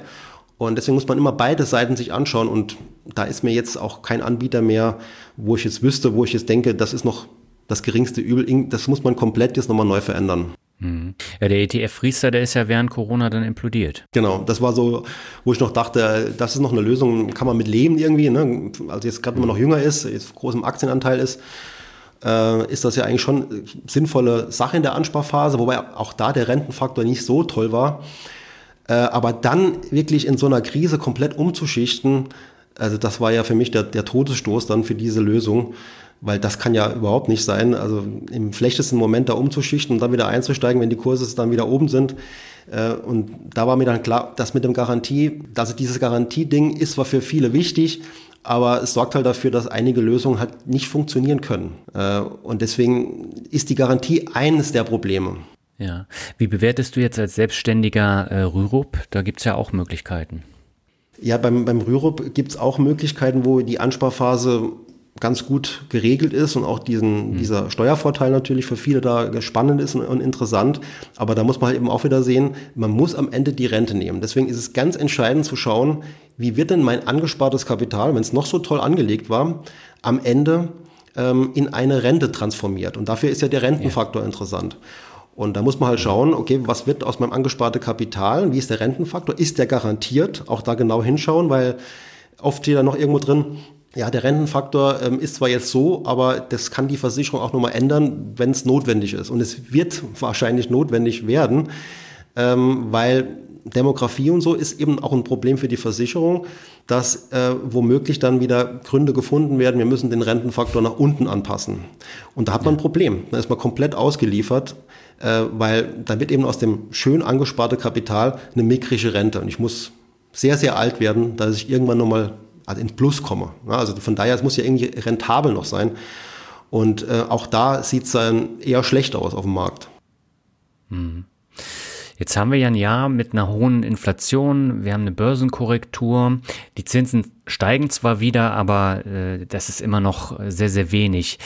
Wenn ich jetzt anfange, mit der Geldanlage. Wie würdest du eine Asset-Allokation äh, voraussetzen, damit man gut schlafen kann? Ungefähr so prozentual. Also zunächst müsste ich halt wissen, wie, wie alt ist man, ne? was hat man für einen Anlagehorizont ja. ähm, und wie erfahren ist man. Das ist ja auch nochmal ein Punkt.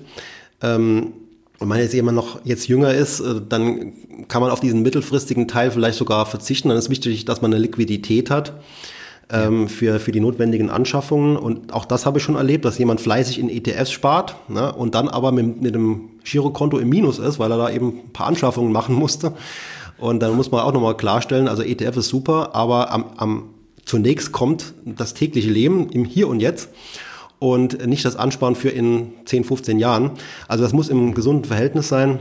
Und dann äh, ist eben klar, wenn man noch ausreichend Zeit hat, also 5, 10, 15, 20 Jahre, dass man halt schon irgendwo gucken sollte, dass der Sachwertanteil relativ hoch ist. weil Sachwerte sind jetzt äh, insbesondere eben die Aktien bringen eben die höchste Renditechance und da breit gestreut zu investieren ist das Optimale. Man muss eben aber diese Schwankungen, die es zwischenzeitlich gibt, auch aushalten können. Und das kann man jemandem tausendmal erklären. Am Ende ist die Realität eine andere, äh, wahrgenommen eine andere. Das habe ich auch schon oft erlebt dass man das so ein bisschen dann, ja klar, ist mir schon klar, dass das schwankt und kein Problem für mich. Ne? Und bei der ersten kleinen Turbulenz klingelt das Telefon, ja, wie kann das sein, dass mein Konto da im Minus ist? Ne? Also deswegen, da muss man klar unterscheiden. Es gibt ähm, das Wahrgenommen ist was ganz anderes. Es fühlt sich immer anders an, wie es tatsächlich ist. Ich habe jetzt schon einige Krisen erlebt und die Finanzkrise auch mit Kunden zusammen erlebt.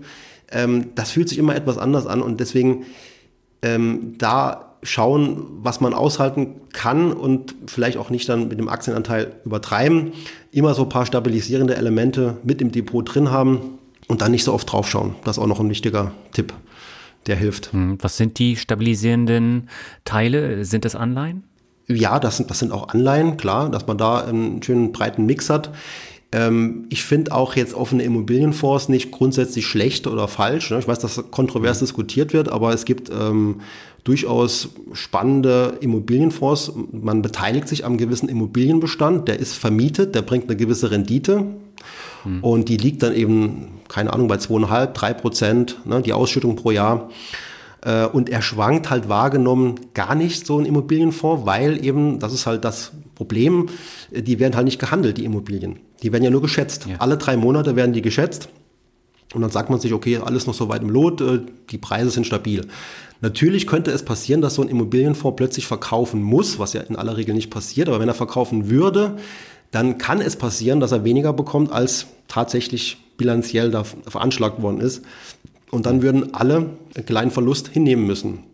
Und so Extremszenarien wie Finanzkrise, wo dann plötzlich viele an ihr Geld wollten und dann eben auch viele verkaufen mussten und dann eben auch entsprechend das Angebot zunahm, führt eben auch dazu, dass dann der offene Immobilienfonds auch nicht risikolos ist.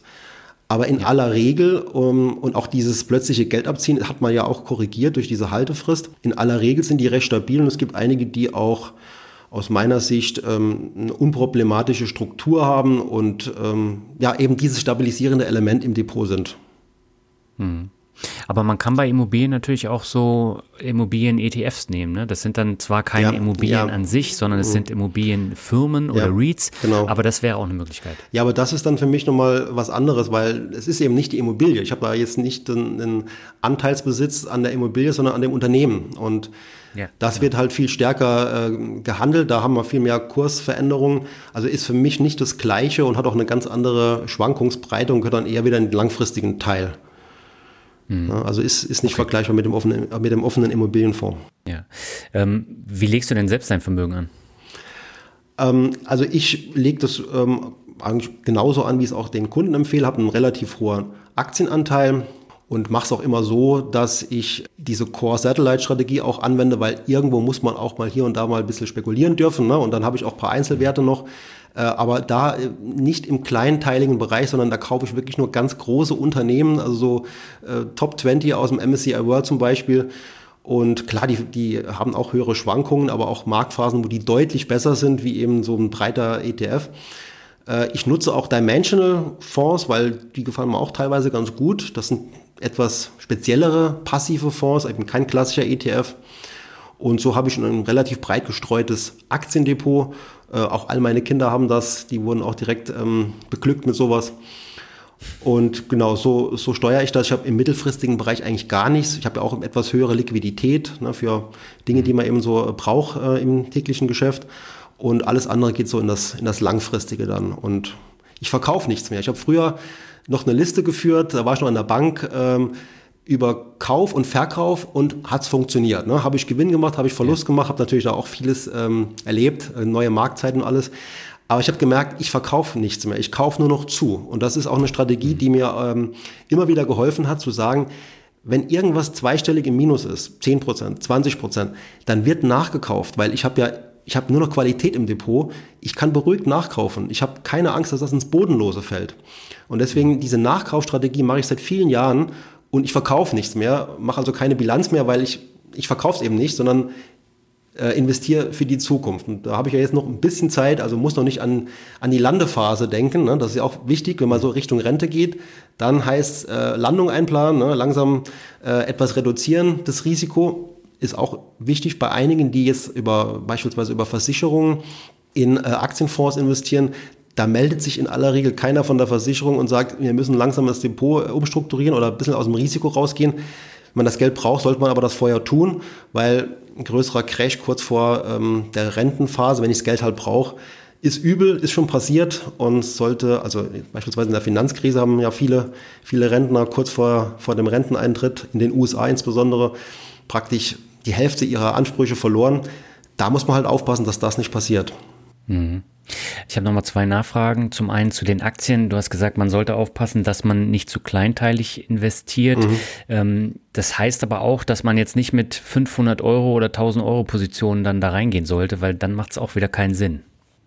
Ja, das ist klar. Also letztendlich, wenn man jetzt wenig Geld zur Verfügung hat, kann man ja auch äh, mit Einzelaktien ja überhaupt nicht streuen. Ne? Dann ist ja eigentlich ja. nur die einzige Möglichkeit zu sagen, äh, komm, mit dem Indexfonds habe ich jetzt direkt 1000 Unternehmen. Ist natürlich viel besser und viel vernünftiger. Äh, mit kleinteilig meinte ich jetzt auch eher, dass ich jetzt keine äh, Unternehmen kaufen würde als Einzelaktie, die so klein sind, also die wenig mhm. Marktkapitalisierung haben. Ne? Also die haben ja alle, die ich jetzt gekauft habe, alle zig Milliarden ne? Marktkapitalisierung. Und das ist ein, ein Merkmal für Stabilität. Natürlich kann auch so ein Unternehmen stark verlieren, ganz klar. Aber äh, ich gucke da weniger auf so kleine Unternehmen und ich bin mir auch darüber im Klaren, dass das immer eine Spekulation ist. Äh, ein bisschen Glücksspiel eben. Das ist also weniger das Vernünftige. Und, und der Kern sollte eben anders aussehen, die Kernstrategie.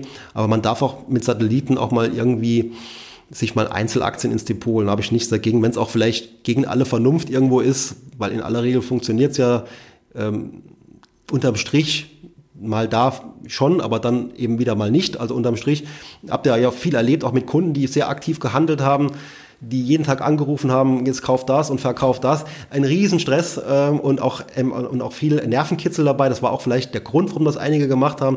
Aber der ganze Aufwand war unterm Strich eigentlich hat sich nicht gelohnt. Ne? Also der Vergleich mit MSCI World oder mit irgendeinem breit gestreuten Depot konnten die Depots in keinster Weise mithalten, waren also immer deutlich schlechter, aber viel mehr Aufwand betrieben. Natürlich, die Bank hat profitiert von dem Handel, ne? deswegen, also das ist für die Bank schon gut, wenn da viel gedreht wird.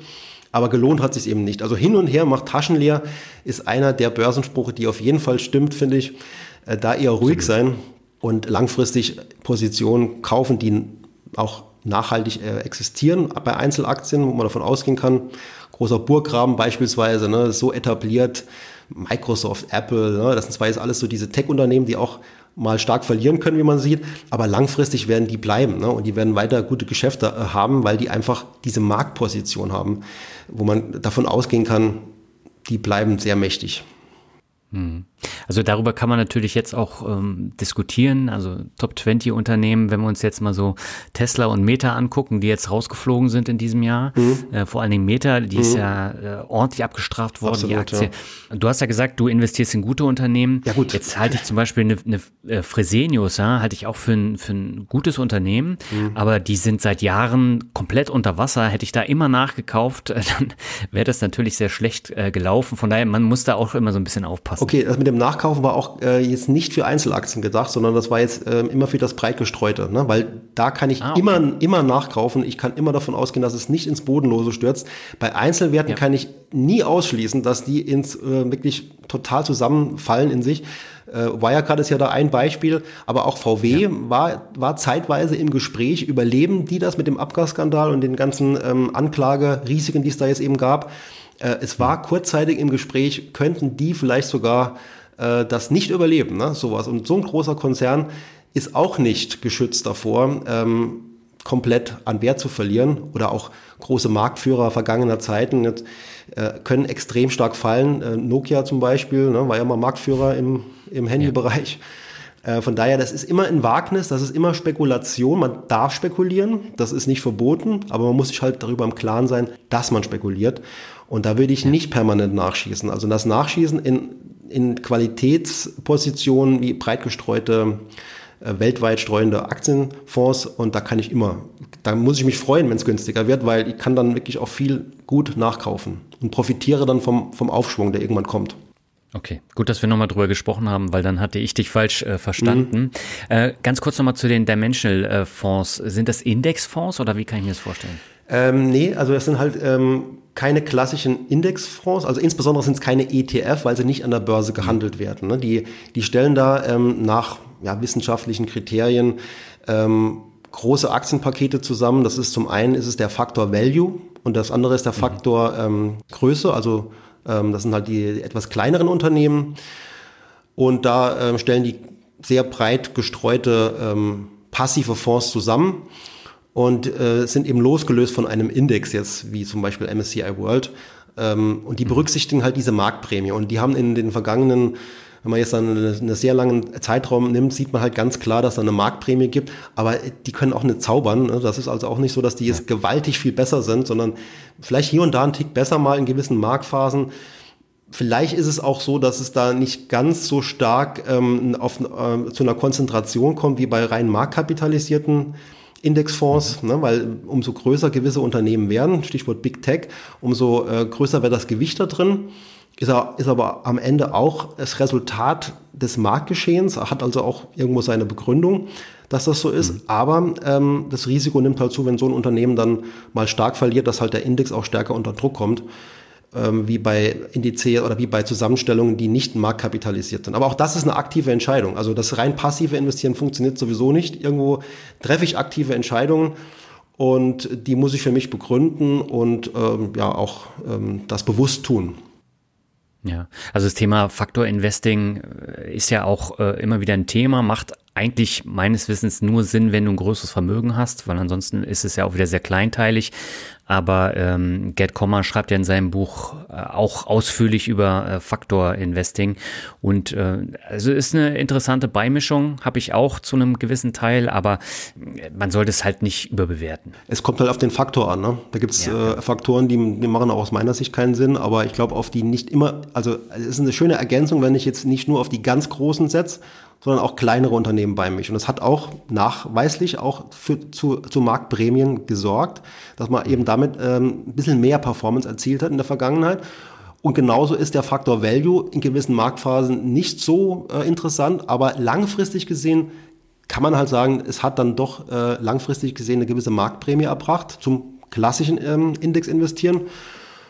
Und das kann ich berücksichtigen. Ne? Ob das dann ist aber auch nie eine Garantie. Und was in den letzten 100 Jahren funktioniert hat, muss es in den nächsten 100 Jahren nicht unbedingt funktionieren. Ne? Also wir reden ja eigentlich so gesehen über nicht so lange Zeiträume, dass man sagen kann, das wird immer so sein. Ja? Also die Menschheitsgeschichte ist viel länger, wie jetzt diese paar Jahre mit, mit Börsengeschichte. Da kann sich auch vieles nochmal verändern. Deswegen, ähm, es gibt nicht schwarz und weiß. Man muss immer äh, schauen, dass man da für sich selbst die richtige Richtung findet. Ja, absolut. Wir haben da mal bei der Finanzvisier rockt eine sehr ausführliche Diskussion mit Professor Martin Weber, also dem Arero-Gründer und mhm. Dr. Gerd Kommer gemacht. Und äh, wer sich mehr dafür interessiert, sollte unbedingt da reinhören, weil da sprechen wir genau über diese äh, Dinger. Das verlinke ich dann in den Show Notes. Lass uns zum Ende nochmal über äh, Social Media sprechen und auch über äh, YouTube. Du bist ja seit äh, 2022 verstärkt bei YouTube äh, tätig. Äh, warum hast du mit den Videos angefangen? Also es war so, dass ich immer wieder auch angesprochen worden bin von Kunden oder von Bekannten auf irgendwelche Videos im, im äh, Netz, also bei YouTube. Und ja. das waren dann auch meistens diejenigen, die dann auch viel für Angst und Schrecken gesorgt haben mit ihren Videos. Hab mir die dann halt auch angeschaut und wir war auch teilweise dann auch verärgert, wie man die Leute da so ein bisschen ähm, verunsichert, eben irreführt äh, und ja. wie man es auch macht. Also die machen es halt auch schon sehr geschickt und es sind ja auch Leute, die auch Ahnung haben, will ich auch gar nicht ähm, behaupten, dass es nicht mhm. so wäre.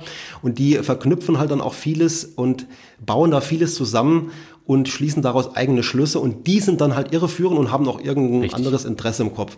Und das ist das Gefährliche, das kann ein Laie so gar nicht erkennen. Und dann, das ist auch, was ich äh, dann interessant finde, da habe ich auch damit angefangen mit, mit so einem Video, so eine Reaktion auf sowas zu machen. Ne? Dass man praktisch dann mal zeigt, was der hat der gesagt und was daran eigentlich ist Quatsch. Und das kann man ja bei YouTube schön machen.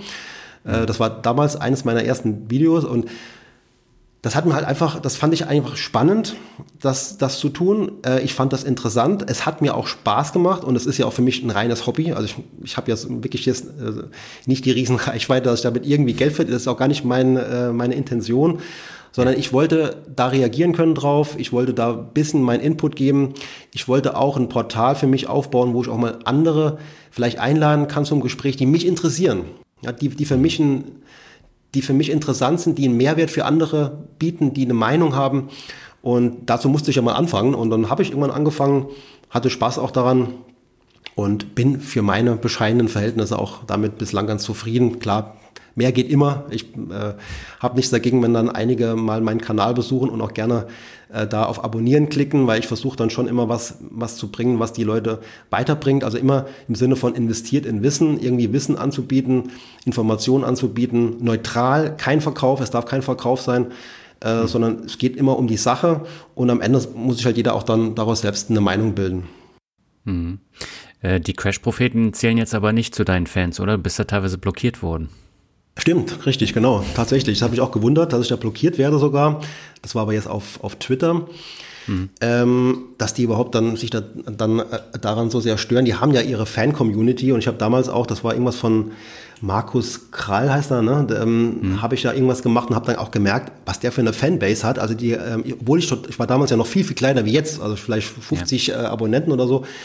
Und, aber die haben sich alle auf mein Video gestürzt und in die Kommentare nur Negatives und äh, viele Dislikes und aber für die Reichweite war es gut. Ne? Da dachte ich mir, okay, also ist doch wunderbar, ne? also bringt ja einiges. So kann man auch dann wachsen, wenn man noch klein ist. Äh, ich müsste viel mehr tun, habe aber ehrlich gesagt da auch leider äh, nicht immer die Zeit für. Es ist gerade wenn man anfängt, ist es sehr aufwendig, bis die Kamera und, das, und der Ton ist immer so ein Riesenproblem bei mir gewesen. Das kann man sich auch ähm, davon überzeugen. Die Videos sind ja noch online, dass ich da immer Tonprobleme mal hatte. Äh, also da muss man echt reinwachsen. Man muss Spaß dran haben, sonst verzweifelt man irgendwann. Aber wenn es dann mal läuft, man da ein bisschen Routine hat, und ich habe mittlerweile die Routine auch, dann ist das, dann macht das viel Spaß und wenn man dann auch sieht, andere finden das gut, geben einem ein bisschen Feedback, ähm, dann ist das sehr schön, dann macht mich das zufrieden und das ist auch das, das Ziel von, von, diesem, von, von diesem Kanal, dass ich auch mal hier und da interessante Gäste einladen kann und ich führe es gern weiter, also macht mir Spaß. Ja, ich finde auch, dass du echt guten Content bietest und gute kritische Interviews führst. Aber ich stelle mir da immer die Frage, wenn so ein Video da 300 Leute gucken, ob sich der ganze Aufwand dann dafür gelohnt hat. Ähm, mhm. Du bewertest es ja positiv, aber du machst ja teilweise auch Livestreams für, für ein paar Dutzend und äh, die äh, Statistiken bei YouTube, die werden ja immer schlechter auf Dauer und äh, nicht, nicht besser. Und du bist aber trotzdem noch motiviert. Ähm, also das ist immer die Frage, was man für eine Erwartung halt hatte. Ne? Ich habe ja das Ganze ja. eher als Hobbyprojekt jetzt gesehen und ich war eigentlich mhm. total zufrieden, wo ich dann mal so die, diese 100 äh, Views-Grenze durchbrochen habe. Dann dachte ich mir schon, 100 Leute ist ja eigentlich nicht wenig. Wenn man sich das mal so vorstellt, 100 Leute, ne? das ist doch einiges. Äh, mhm. Aber klar, wenn jemand dann halt gewohnt ist, hier zigtausende oder vielleicht sogar Millionen zu erreichen, dann ist das gar nichts. Ne? Und ähm, das war mir aber von vornherein klar und ähm, ich, ich kenne eben auch andere Kanäle oder auch gut gemachte Filme, handwerklich gut gemachte Filme, die haben dann mhm. vielleicht 10, 20 Aufrufe, dann denke ich mir, das ist frustrierend. Ne? Also das ist dann wirklich ja. frustrierend und dann hätte ich auch vielleicht irgendwann aufgehört. Aber da ich da so ein gewisses Grundrauschen jetzt halt hab, äh, mit paar hundert, auch mal vielleicht paar tausend, ähm, denke ich mir, ja, es gibt Leute, die interessiert und wenn das mehr wird, da freue ich mich und man muss auch vielleicht da ein bisschen ähm, Durchhaltevermögen auch haben und es ist ja für mich auch, wie gesagt, nur ein Hobby. Und solange es mir Spaß macht, äh, mache ich es auch gerne weiter. Und ich glaube, ich wäre nicht bei dir jetzt, wenn ich nicht die Videos machen würde. Ne? Von daher hat es doch schon gelohnt eigentlich für mich. Ja, absolut. Aber ich bin ja auf dich aufmerksam geworden durch dein erfolgreichstes Video. Und zwar hast du ja meinen ähm, Kollegen den Finanzvisier interviewt zu Democratic Alpha. Du hast Democratic Alpha ja ziemlich kritisch auseinandergenommen, hast ihn dann eingeladen, damit äh, Albert dann auch selber was zu dem Thema sagen kann. Daraus ist dann noch ein zweites Interview entstanden und nochmal mit seinem äh, Kompagnon, äh, dem Norbert Mitwollen. Äh, hast du auch nochmal ein äh, Gespräch geführt. Warum war dieses Thema so wichtig? Ähm, also ich, äh, also erstmal habe ich nicht das Gefühl, dass ich ihn auseinandergenommen habe. Äh, es war so, dass ich ähm, ihn zwar immer schon gekannt habe, also dich auch, mhm. ne, immer so gewusst, was er so macht. Äh, und er war ja für mich in der Schublade halt ETF. Ja. Und plötzlich ähm, habe ich gemerkt, da gibt's Aufruhr, da gibt's viel Diskussion, ähm, viel Kritik auch, dass da plötzlich ein ganz anderer Weg beschrieben äh, wird von mhm. ihm. Und das hat mich dann neugierig gemacht, was das genau ist und habe mir dann eben auch mal angeschaut, was er da geschrieben hat auf seinem Blog und habe das halt dann auch kommentiert, aufgegriffen und habe dann halt ein Video draus gemacht über dieses Thema und habe da eben auch so meine Bedenken dazu geäußert. Hätte aber jetzt auch nie gedacht, dass, also er hat dann, glaube ich, in seinem Newsletter geschrieben, ja, man kann ihn auch gerne ansprechen. Man muss jetzt, äh, wenn man ihn kritisiert, dann kann man ihn auch gerne ansprechen. Ich habe das tatsächlich nicht getan im Vorfeld, weil ich auch gedacht habe, ich bin ja für ihn wahrscheinlich auch bedeutungslos. Ja. Und habe dann ähm, aber dann daraufhin ihn auch mal angeschrieben und fand auch das total toll von ihm, dass er dann auch gesagt hat, ja, ich bin bereit bei dir auf dem Kanal, äh, auch wenn die Reichweite nicht ganz so üppig ist im Moment, äh, da äh, mal Rede und Antwort zu stehen und habe ihm auch alle Fragen gestellt, die mir wichtig waren und er hat, konnte dann auch aus seiner Sicht das Ganze schildern und mir war auch schon klar, dass er keiner ist, vom Gefühl her, man hat ja so ein gewisses Menschenbild, dass man, dass er keiner ist, der jetzt hier nur wegen dem Geld äh, mhm. das jetzt behauptet, äh, dass das jetzt der bessere Weg ist, sondern ich glaube schon, dass es mit Überzeugung ist. Und deswegen war es auch so interessant, mit ihm darüber zu sprechen. Und am Ende ist es wieder so eine Sache, wo man sich dann auch selbst eine Meinung bilden muss und sich das mal anhören kann, objektiv und vielleicht auch zwei Meinungen mal hören kann. Und deswegen haben wir auch diese Gespräche geführt und äh, ja auch mit dem Dr. Norbert Mitwollen, weil er ja auch Mitgründer ist von dem Ganzen. Mhm. Und ja, ich finde, dass da jeder auch dann am Ende vielleicht etwas schlauer werden kann, wenn er, wenn er da mal zuhört. Ja, und genau das ist tatsächlich auch passiert. Also das war jetzt nicht von vornherein diese Verurteilung und immer draufhauen, sondern ja. das war tatsächlich echt ein gutes Interview. Und äh, da war ja dann auch Interesse danach, man hat es in den Kommentaren gesehen. Mhm. Und ähm, das hat mich tatsächlich dann auch begeistert. Und seitdem gucke ich äh, regelmäßig in deine Videos rein. Das freut mich aber doch sehr, ne, dass ich da dich äh, zumindest dann gewinnen konnte für mich. Ähm, und ich glaube, das ist auch der Vorteil, den ich halt habe. Ich habe halt schon wirklich jetzt viele Jahre Erfahrung in der Finanzwelt, kann dann auch vielleicht hier und da mal eine ganz gute Frage stellen, äh, die auch den mhm. Leuten dann weiterhilft. Ähm, übrigens war mein erfolgreichstes Video bis jetzt äh, aber tatsächlich ähm, eins, wo ich den Flossbach von Storch Fonds mir mal angeschaut habe. Das war auch so ein Video, wo ich auch gedacht habe, mit wenig Aufwand gemacht, einfach mal ganz schnell. Mhm. Äh, aber das hat viele interessiert und ich müsste das auch mehr machen, mal vielleicht irgendeinen so Fonds, den auch viele haben, einfach mir mal anzuschauen, mal zu vergleichen. Also da lerne ich ja auch draus, was den Leuten ja. gefällt, was interessant ist, wie man da auch redet. Man muss halt immer schauen, du musst ja permanent die Aufmerksamkeit von den Leuten irgendwie halten. Ne? Das ist ja sehr kurzweilig. Ja. Da mal zu viel Länge drin, dann gehen die Leute weg. Ne? Das merkt man dann halt auch, dass es gnadenlos ist auf YouTube. Da muss man echt ähm, auch lernen draus, dass man da immer wieder Input gibt, der interessant ist. Aber es ist spannend und wie gesagt, macht mir Spaß und ich lerne daraus, was den Leuten wichtig ist. Aber trotzdem ist es auch was, ich würde niemals jemanden einladen, weil er vielleicht jetzt für Aufmerksamkeit sorgt, aber ich mit dem eigentlich kein Gespräch führen will, weil ich ihm auch keine Möglichkeit geben will, jetzt hier eigentlich nur Werbung zu machen. Ne? Also auch unseriöse Werbung vielleicht. Das würde ich nicht tun, weil mir, mir geht es wirklich mehr um die Sache. Und ich bin halt auch viel auf, Semin auf, auf, Seminaren, auf Kongressen, auf Veranstaltungen. Vor kurzem habe ich jetzt zum Beispiel den Volker Schilling erlebt. Ähm, in einer Veranstaltung, da dachte ich mir, also der hat eine eigene Meinung, der ist unterhaltsam, ne, der kann gut reden ne, und äh, dachte ich mir, mit dem mal Gespräch zu führen, das würde mir gut gefallen und dann habe ich ihn angesprochen und so kommt zu den Gesprächen und ja, bin immer froh, wenn, wenn ich da jemand finde. Ja, der Volker Schilling, das muss man ja dazu sagen, das ist ein äh, jahrzehntelanger äh, Fondsmanager. Der hat unter anderem diesen Bildfonds mit äh, ja. gegründet, ne? Ihren Zukunftsfonds.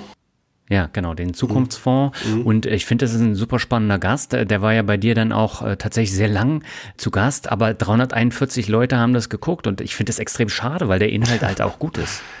Ja, okay, wie gesagt, also das, das ist halt so, dass man bei, bei, bei YouTube erstmal nicht so die Reichweite bekommen kann, nehme ich mal an. Ne? Also ich, Aber du machst es jetzt ja auch schon seit über einem Jahr oder ja. zwei Jahren.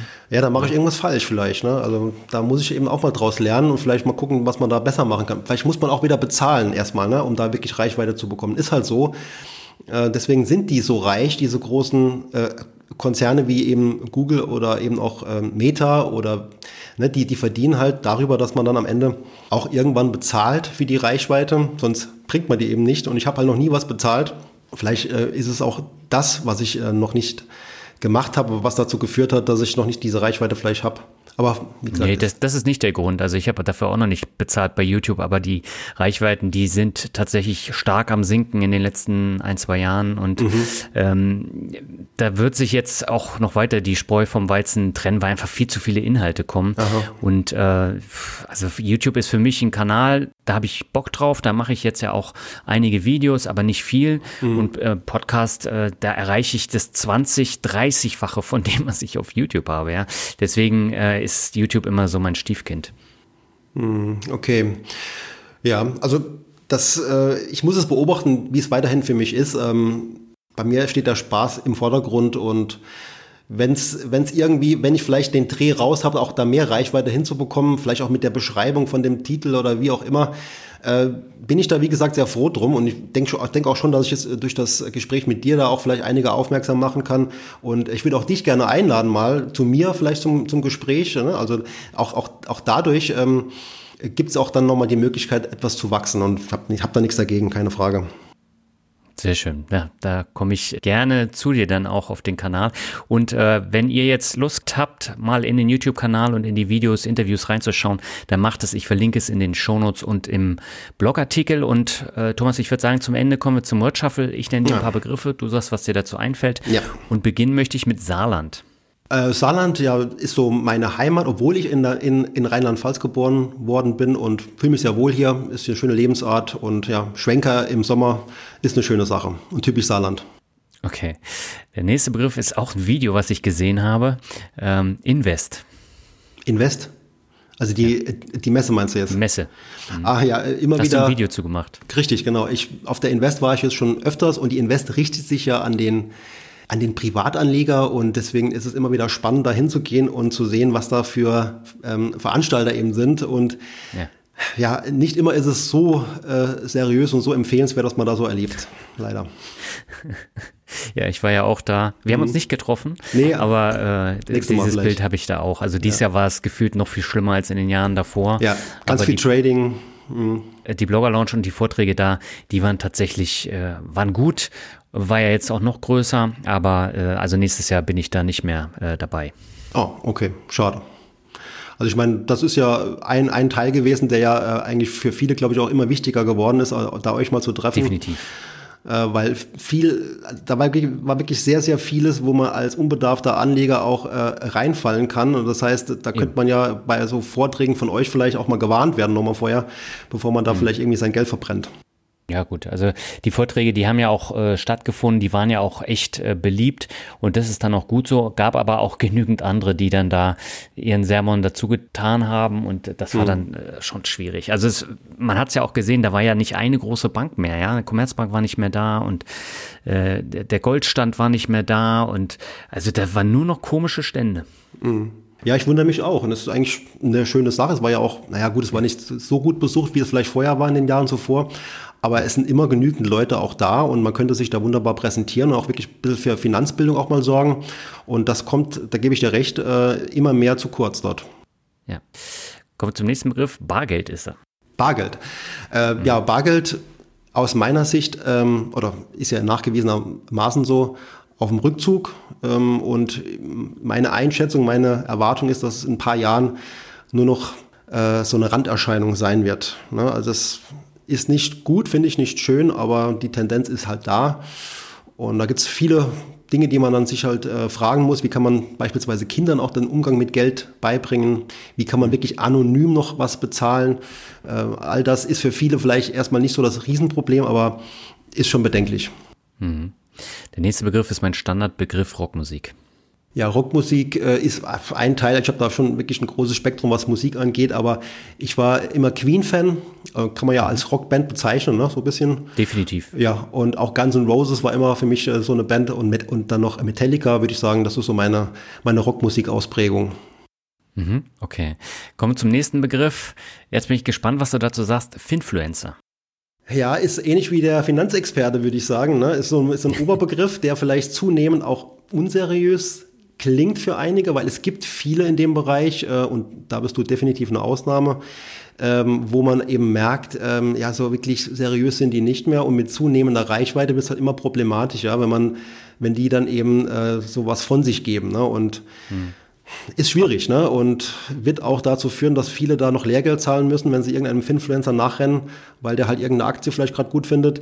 Man hat so eine Kompetenzvermutung, obwohl die teilweise gar nicht da ist. Also viele haben ja, das ist ist nicht immer ein Nachteil, aber haben ja auch nicht immer nachgewiesene Qualifikation dafür und haben vielleicht einmal jetzt ein paar Jahre selbst erlebt, wie toll das ist mit Aktien und wie, wie gut sie das angeblich können. Ne? Also dieser Overconfidence Bias, ne? also man überschätzt ja. sich da dann schnell und glaubt jetzt plötzlich, ich kann anderen ja jetzt beibringen, wie es geht ne? oder im schlimmsten Fall einen Fonds auflegen. Äh, das ist halt mit den Finfluencer das Problem für mich im Moment. Hm.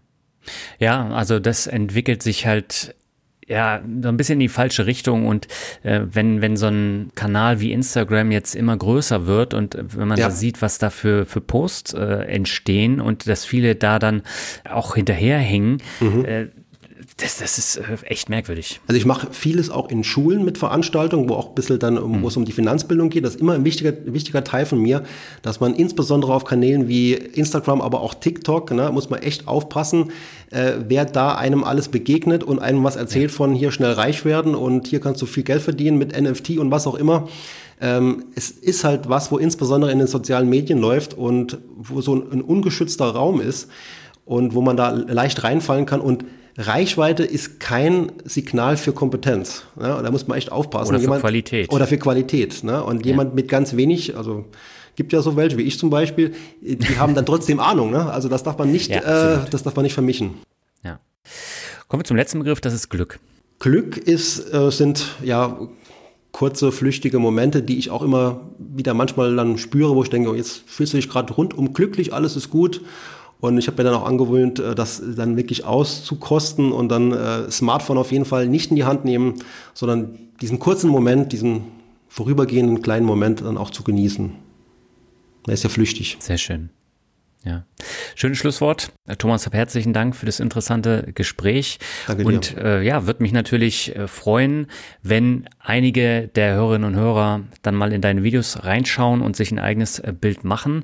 Und äh, ja, vielleicht hören wir uns dann bald schon auf deinem Kanal dann wieder. Das würde mich sehr freuen. Ähm, können wir gerne mal was ausmachen. Kannst auch gerne mal ins Saarland kommen zum, zum Schwenkern im Sommer. Aber du bist ja doch ein Stück weit weg. Also wie du willst, auf ja. jeden Fall würde mich sehr freuen, dich mal als Gast zu begrüßen. Alles klar, vielen Dank. Soweit das Interview mit Thomas. Alle Links und Informationen findest du wie immer in den Shownotes und im Blogartikel. Mit dieser Folge ist das Podcastjahr 2022 im Finanzrocker Podcast eigentlich abgeschlossen, aber mir ist noch eine Idee für eine passende Weihnachtsfolge gekommen, die den perfekten Jahresausgang bildet.